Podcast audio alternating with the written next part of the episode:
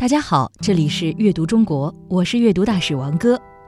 今天给大家的故事是田舍之老师的《养一颗清明的心》。春的气息越来越浓郁了，你是不是也跟着欢欣鼓舞起来了？这个时节，什么都是新鲜柔嫩的，不仅有鲜食美景，还有一个我们不能忘却的传统节日——清明。最美的春天，恐怕就在农历三月了。这个时候，草长莺飞，天地间铺满了青绿的色泽，阳光洒在身上，酥酥暖暖的。所有的生命都像是睡足了的孩子，伸个懒腰，登时活泼起来。所谓阳春，大概就是赞叹三月的明媚与生机吧。三月也被称作暮春，即晚春。暮字出现的晚，最早表示这个意思的字是墨。甲骨文的墨字很有画面感，红彤彤的太阳落在草丛里，表示日落时的傍晚。《论语》里有一段很有诗意的句子：“暮春者，春服既成，冠者五六人，童子六七人。”欲乎沂，风乎舞雩，咏而归。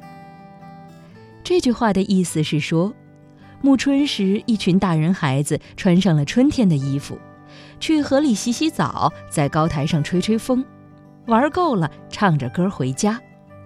看，这是多么美好的情景，多么美好的时光！踏青是自古就有的习俗。所以，我们熟知的清明节也被称作踏青节。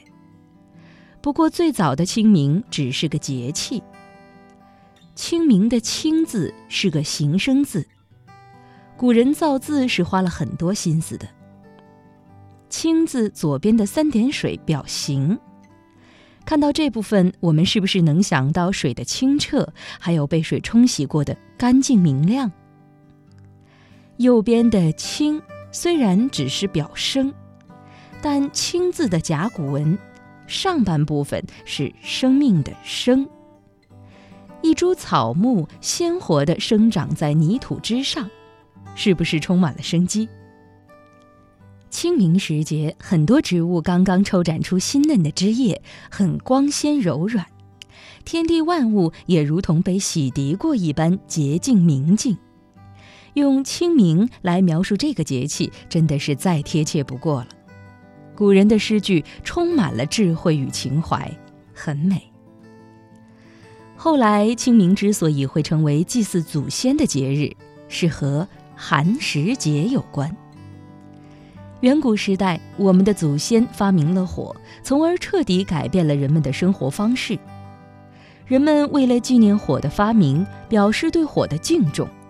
会在清明节气前一两天禁止生火，人们只吃冷食，所以这一天被称为寒食节。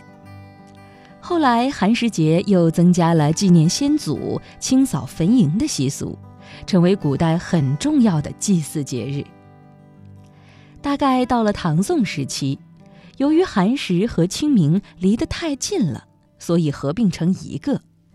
很多习俗也都融合到清明节中去了。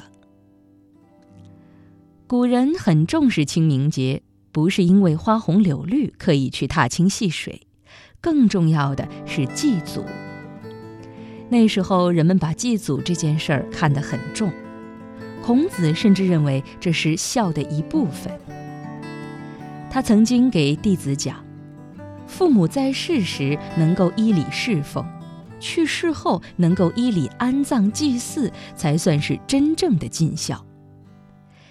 这样的祭礼和孝的背后，并非是倡导迷信，也不只是一种礼节和形式，更多的是滋养一份仁爱，培育一份恭敬与肃穆。时至清明，我们在享受清风明月的同时，或者能陪着父母追思一下先祖。或者能寻找到生命的根脉，或者能感受到一种宁静与安稳。那时我们会收获内心的清明，会养成一颗更加清洁明净的心。在中国农历中，春季共有三个月，第一个月叫孟春，第二个月叫仲春，第三个月叫季春，也叫暮春。而清明是冬至后的第一百零八天，正是仲春和暮春交际之时。最早的清明只是一种节气的名称，但到了晋朝，晋文公把寒食节的后一天定为清明节，这一天慢慢就成了节日，并与端午节、春节、中秋节并称为中国四大传统节日。可以说是非常隆重的节日了。俗话说：“清明前后种瓜点豆。”清明时节，气候温暖，水分充足，天气清朗，不仅适合耕种，也是踏春的大好时节。人们在这一天会带着一颗虔诚的心去祭祀扫墓，带着感恩去祈求福祉。由于清明节与寒食节相近。很多习俗也合二为一，许多地方直到现在还有清明节吃冷食的传统。把青汁和糯米粉揉成团儿，包上美味的馅料，做成的青团就是十分具有代表性的清明美食。在这个气清景明的四月，慢慢去品味春的韵味吧。大家好，这里是阅读中国，我是阅读大使王哥。